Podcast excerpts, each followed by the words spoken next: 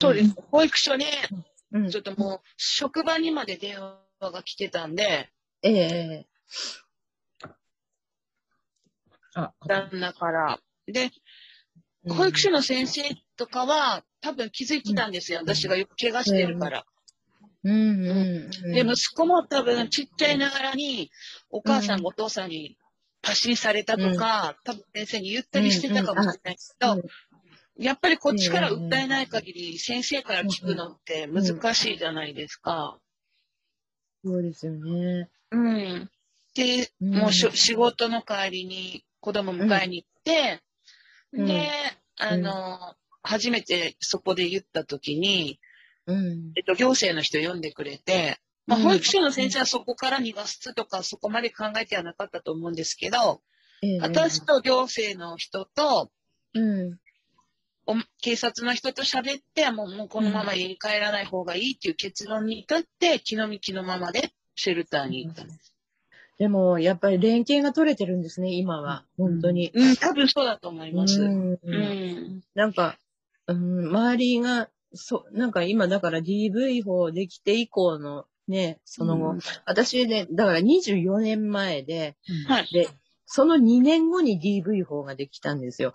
で、えー。そう、だから、なんか警察にも行っても、弁護士に相談しても、そんなのはね、あなたが、ね、そんな気が強いからじゃないかとか、もう対応が全くひどかったから、だから、でもそういうのはもう、もう、もう過去のことだし、で、でも、逃げるしかないから、とりあえず。まあ、言ってみれば、ば今と一緒ですよね。でも、その、サッチンさんが結局、気の身気のまま逃げなさいって言葉で言ってるだけで、その本当に、もう、いきなり出てきたって言わないと、うんうん。何にもしてくれない、やっぱり行政は。で、、で、その後どうなるんですか？よその、例えば、私の場合もすごいひどかったんですよ、旦那の暴力が。とりあえず、もう家にいない方がいいって言って、まあ、まず実家の親はどうかって言われて、いや、実家にも私、実家で反対されて結婚したから、うん。とにか、く田舎だし、長野でね、い東京うん。だったんですけど、住んでたのは、長野の田舎には帰れないって親が帰ってくるなって絶対言うから、親にも相談してなかったから、全く。うんうん。で、言ったって帰れないと思うし、兄が、兄夫婦がいたし、そんなん、あの、帰ってきちゃ困るみたいなね。だからね、なんか、うん。人それぞれのすごく、その環境、背景もあるし、その人のね、本当に受け入れてくれる、そういう親御さんがいたらね、うん。多分逃げるっていう方法はないと思うんですけど、うん本当にあの、幸か不幸か、うちの親も何にも、何にもしてもらってないから、私も。で、結局、あの、もう家を出る。それも自然な形で出ないといけない。もう警察にも言っても、何も相談にならなかったんですよ、結局。でも、うん私の方から、だから殴られてもうさ、もうそこら中殴られてたから、顔も目もあの赤くなってて、で、なんか掃除機の縁で、その前日は殴られたから、もう割れ、割れたんですけど、絵が。なんかもう足も何もあざで、で、もうこれを、あの、一応証拠として警察に行ったから、もううん。見て、見ていってほしいって言って、もう、あの、記録をつけてくださいと、住所も名前も、本当は逮捕してくれって言ったんだけど、うん。それは、それはもう夫婦のあれだから、喧嘩はっていう時代だったからね。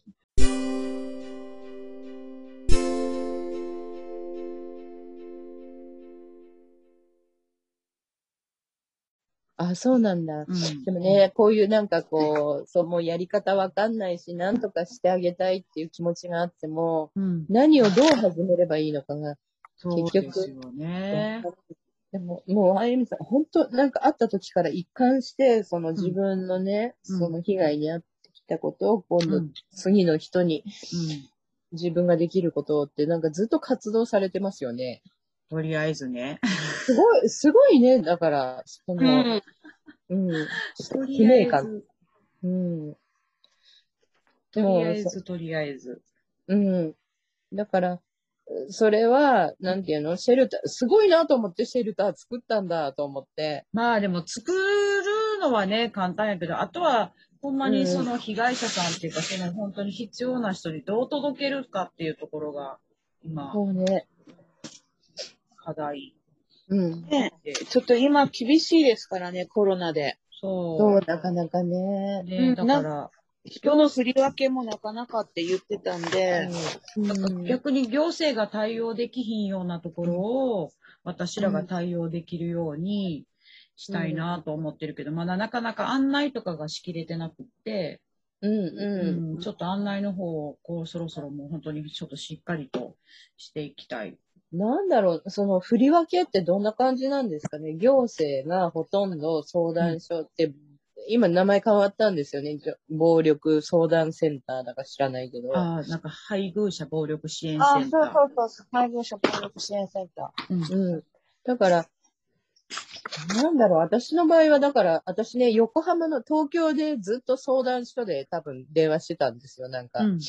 ー。役所にも行って、役ふ福祉事務所か、とうんあの、区役所の。うん全然ダメで、対応が。で、東京はダメだと思って、うんで、横浜にかけてね、その電話を。そしたら、まあ、あなたの場合はなんか、しもう本当に全く知らないとこに行った方が、旦那の暴力のひどさがはい追いかけてくる人だから、はい。これね、一回東京都の、私世話になったことがあるんですよ。なんかその、えっ、と、今回シェルターを通じて、えーえ宇都宮のシェルターをまず最初に行って、うん。それから京都の相談所うんに来て、うん。京都の母子寮に入った。で、あの、福祉事務所のね、なんか住宅扶助で、あの、違う、なんていうの、アパートっていうかマンションに住ませてもらったっていう経緯があるんだけど、はいはい。はい。う普通、どうなんだろう普通の人は大体相談所なのかな？あの、東京都で一回見つかったことがあって、旦那に。ええー、怖い。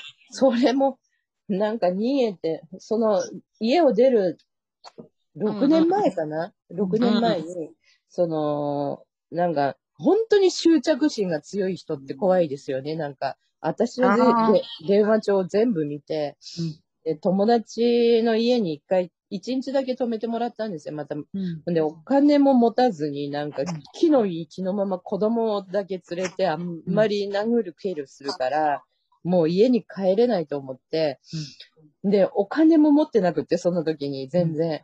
なんかね、100、100いくらぐらいしか持ってなくって、もうとりあえずうん、買い物に出るって夕方言わないと気が済まん、なんか出れないから、で、うん。そこで公衆電話ですごい私の東京にいるね、友達に電話かけたんですよ。旦那の暴力がひどいからちょっと止めてくれないかって言ったら、みんな嫌だ嫌だって言って、なんか夫婦喧嘩に関わりたくないみたいで、でね、一人だけ止めてくれた、その友達が、まあ、タクシー代、もうタクシーで来なって言って、そこで払ってくれて、うん、駆け込み寺とか、前、テレビでやってたよ、とか、いっぱい電話かけたら、うん、なんか、ありましたね。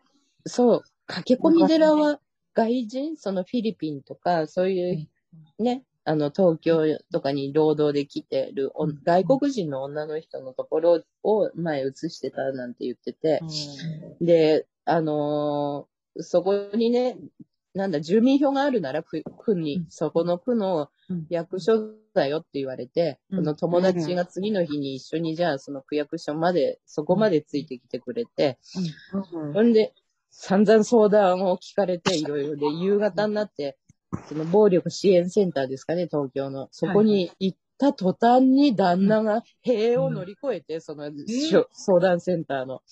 めっちゃ怖い。めっちゃ変な人でしょ？もう、ああの、本当に別れて正解なんだけど、私の旦那は。本当にいや、。近いですけど。なんか、本当に？子供だけ、ね、俺の子供だって言って、お前だけ入ってろとか言って、で、警察が来て、その後うん、パトカーが来て、で、家の人を呼んでくださいって、もうここにはいられませんからって言われて、うん。一回逃げた時は嫌な思い出があるんですよ、その行政が。食べちゃったっていうのもあるんですよね。なんか、旦那もすごいんですよ。徹底的に調べるっていうの、なんか、私が。だから、そういう公共機関も、なんか無理だなってで、もうお前は逃げられないから6年ずっと経ってたんだけど、ますますひどくなるばっかりだったから、暴力が。で、もう殺されるとは思って、本当にもう殺すか殺、殺されるかどっちかぐらい、私もなんか殺したい気持ちが強くなってきてだんだはいはい。ん。で、わかります。そう、どうしたらこの人死んでくれるかなって、もう本当になんか、あた頭が自分がおかしくなってたっていうか、だから、え、もうわかる。すごくわかります。そう。だから、多分ね、治らない。うん。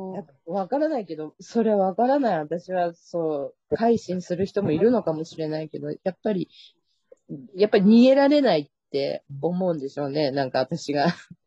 でうん。もうお前なんか行くとこは大体わかってるんだからとか言って、うん。で結局友達にもそんな脅してくるから、なんあか、うん。うん、どこに行ったんだ、その一日泊めてもらった友達にね、で、なんかゆっこの旦那怖いから言っちゃったよって言って、もう、だから、ぽ友達にも、この次はもう、でも、それでね、なんか元に戻ればいいんですけど、普通の夫婦に。うんなの旦那なんてどんどんひどくなるだけだから。うんで、逃げられないと思うからこそ、なんか自分の思い通りになんか殴る蹴るをしてきて、うんうんうん、もう長かったかな、それから、だから6年ずっと、そう、いつ、いつここから、いやもうし、死にたい、死ぬかな、殺すかな、そればっかり考えてて。ええ同じです。殺意ばっかし。殺そうそう。もう、だから、なもうこの人をね、から逃れるには殺さないとしょうがないっていう。うんそうだからだから今度はもうね、その私がシェルターに通じたっていうのは、ものすごい、やっぱり、その時勤めてたし職場の人が協力してくれたんですよ。いろいろ、いろいろまた相談すればいいって言って。うんあのーとりあえず子供がこのまま、小学校3年だったかな、その時は。はいはいはい。で、もう、あのーやっぱね、子供がかわいそうだって、こんな、そんなお父さんの環境にいるのが。うんで、もう私は諦めてたから、もうほとんど力もなくって、その時は。あの、な、なんていうの、力がないっていうか、もう、なんていうの、あまりにも、なんか、あ、殴り続けられ、当たり前、日常茶飯事にそんなことだから、隠したいになるし、周りに。はいはい。うん、ありますね。そう、じ自分さえ黙ってたらなんとか、まあ、うまく、私は嫌だけど、うんなんか、うん、このままね、黙ってた方がいいって思いながらも、だから職場の人が気づいてくれたんですよ。なんかう、んそんな、うん、なんか絶対暴力振るわれてるんでしょって言って、いや、何にもないよって言って、なんかおかしいって言って、うん。ほんで弁護士にも警察にも行き、行きなって言ってアドバイスをしてくれて、その通りにしたけど、まあ、あの、その時代だから、何にもなんかもう夫婦喧嘩は犬も食わないになって。だけど、うもう東京がダメなら、もう、じゃあちょっと神奈川県に、なんかそういう相談機関に電話してみって言われて、でうん。そこで神奈川の、横浜の相談所の人が、あの、実は私の友達で、栃木なんだけど、シェルターを作ったばっかりで、あの、まだね、その、で、電話だけでしょ？ほいでまた。その人も本当に本気度があるかっていうのもわからないけど、でも、こう、いっぱい喋ったんですよ。で、あなたの話を聞いてたら、本当に、まあ、あの、きちん、きちんとっていうか、まあ、ほ本当なんだなって思うから、うん。じゃあ電話番号を教えるって、その、うんその人の名前と電話番号だけで、とりあえずかけてみてって言われて、うん。シェルターを作った人のとこに、詳しくは教えてくれなかったんですよ。どこで、どうやって、シェルターってどういうものかもわかんないけども、本当に藁をもすがる思いで、もうまた家帰ったら暴力かなとか、だったらもう逃げる手段って本当に、本当にその人に電話をして、あ、今の生活から逃れられるのかって思ったら、もう必死で電話したら、あの、まあまあ、あの、簡潔に聞いてくれて、本当にね、何も持たず、とりあえず来てって、大体日にちを教えてで、うんで、普通に出てきなさいで。まあ、いろんな、だから、あの、身内じゃない他人の人にいっぱい助けられたんですよ、私、出るときに。うんうん。うんで、そう、それで、結局、やっぱりね、なんかこう、公共の相談機関でそう一回見つかったっていうのもあるし、で、うんシェルターのがいいって言って、とりあえず。うん。で、全く知らないシェルターに行きましたね。で、栃木も、あの、宇都宮も縁もゆかりもないところに、うんうんうん。うん。だって、もう無理だと思って、本当に。で結局最後は自分の力だけ、出るか出ないかは自分だし、うん。で、出てみて、やっぱりシェルター、うん、そうね。で、シェルター行って、私は 1, 1ヶ月半お世話になったんですけどね。